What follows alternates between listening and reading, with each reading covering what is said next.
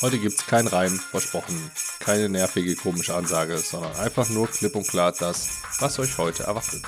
Nämlich eine kleine Überraschung und zwar hinter Türchen Nummer 13.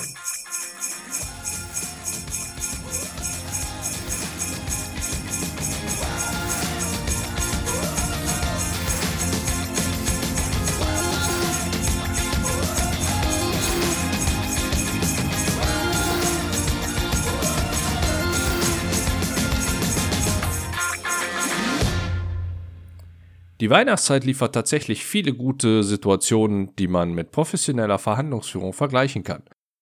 Einer dieser Punkte ist das Thema Forderung.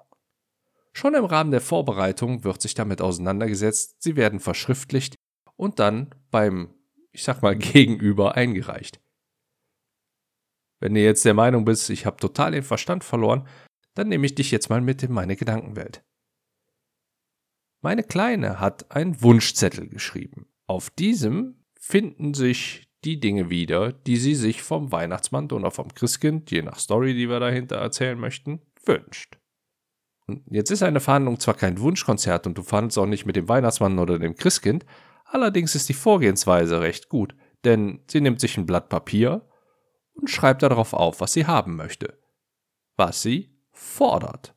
Und genau das ist etwas, was du auch für deine Vorbereitung mit übernehmen kannst. Nimm dir ein Blatt Papier und schreib dir verschiedene Dinge auf, die du haben möchtest, die du fordern kannst.